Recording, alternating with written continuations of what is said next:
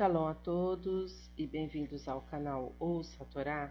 Hoje vamos para a terceira aliada Paraxá Vaierá e apareceu. Essa Paraxá inicia no capítulo 19, versículo 1 e vai até o versículo 20. Vamos abrahar. Baruch atah Adonai Eloheinu melech haolam asher barabanu mikol hamim venatan lanoit toratou Baruch atah Adonai Noten HaTorá. Amém. Bendito sejas tu, Adonai, nosso Elohim, Rei do Universo, que nos escolheste dentre todos os povos e nos deste a tua Torá. Bendito sejas tu, Adonai, que outorgas a Torá. Amém. E vieram os dois anjos a Sodoma, de tarde, e Lot estava sentado à porta de Sodoma. E viu Lot, e levantou-se a seu encontro. E prostrou-se seu rosto em terra e disse: Eis que vos rogo, meus senhores, vinde rogo à casa de vosso servo, e dormi, e, levai, e lavai vossos pés, e madrugareis e seguireis vosso caminho. E disseram: Não, mas na praça dormiremos. E instou com eles muito, e vieram e entraram em sua casa. E deu-lhes um banquete, e pães ázimos cozeu, e comeram. Antes que se deitassem, os homens da cidade, homens de Sodoma, rodearam a casa, desde o jovem até o velho, todo o povo, de todo lado, e chamaram a Lot, e lhe disseram: Onde estão os homens que vieram a ti esta noite? Faze-os sair para nós, e os conheceremos. E saiu-lhes Lot à entrada da casa, e fechou a porta atrás de si, e disse: não, vos rogo, meus irmãos, não façais maldade. Eis que eu tenho duas filhas que ainda não conheceram varão. Falar, falar-lhes-ei sair para vós, e fazei a elas como bem vos parecer.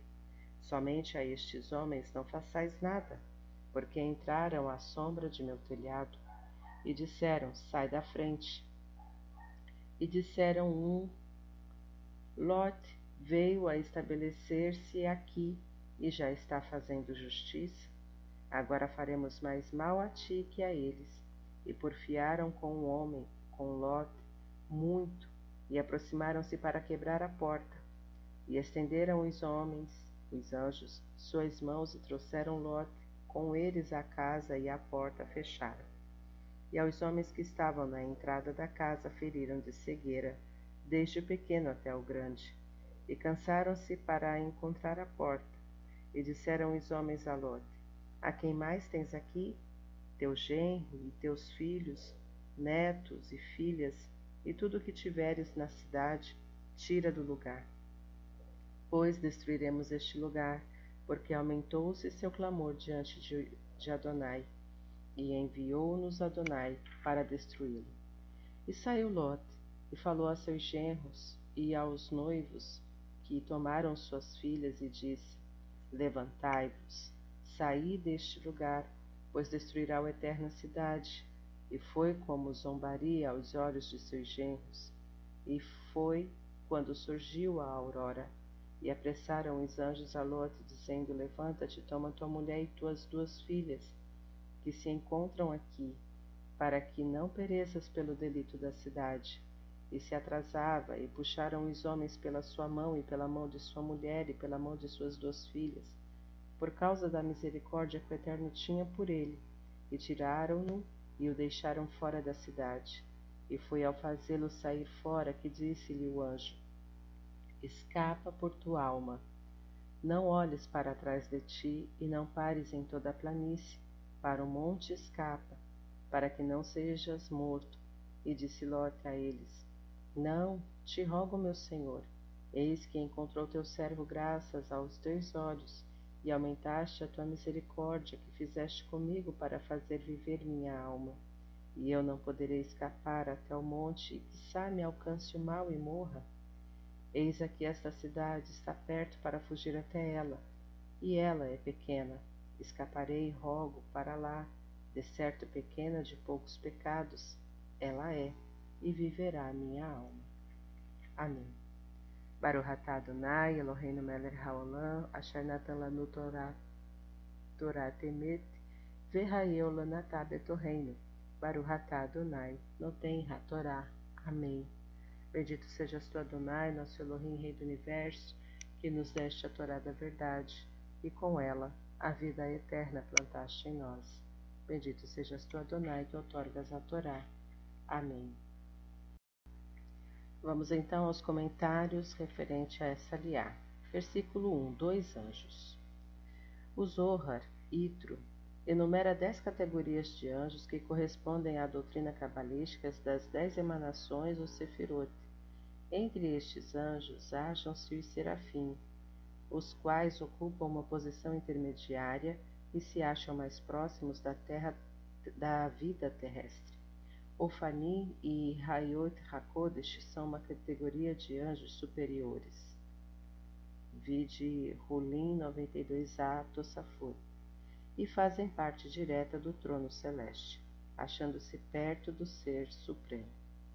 Sobre o versículo 2: Vinde, rogo, as boas influências podem durar para sempre. Mesmo Lot, que optou por morar entre os malvados cidadãos, de Sodoma, ao invés de junto a seu tio Abraão, guardou em si o espírito de hospitalidade que aprendeu nos anos que viveu com ele. Não fosse seu apego aos bens, sua vida teria outro desfecho. Sobre o versículo 5. Onde estão os homens que vieram a ti esta noite?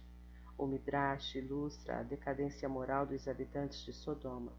Os homens de Sodoma não se orgulhavam de outra coisa senão da fartura e da riqueza que possuíam por influência divina. E eles diziam: Se de nossa terra tiramos pão e minério de ouro, para que precisamos dos forasteiros?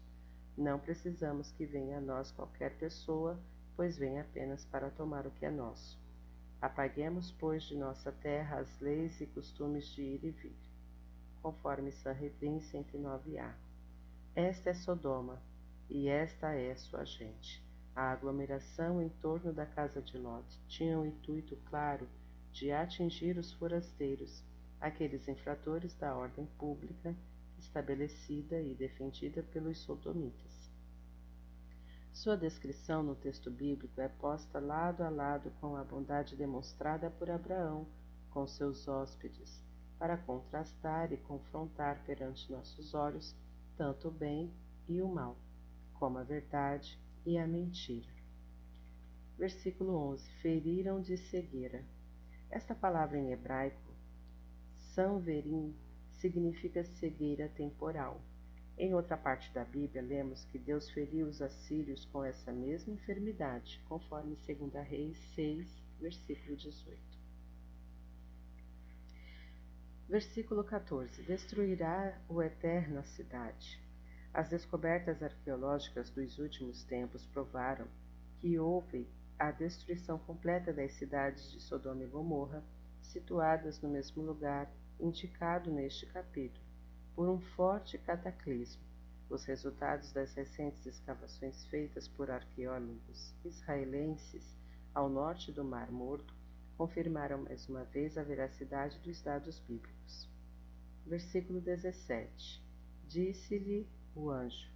Nota-se que a Escritura Sagrada fala sempre de apenas um anjo quando se trata dos seguintes acontecimentos: da notícia do nascimento dos filhos de Sara, da destruição de Sodoma e Gomorra, e do salvamento de Lot e sua família.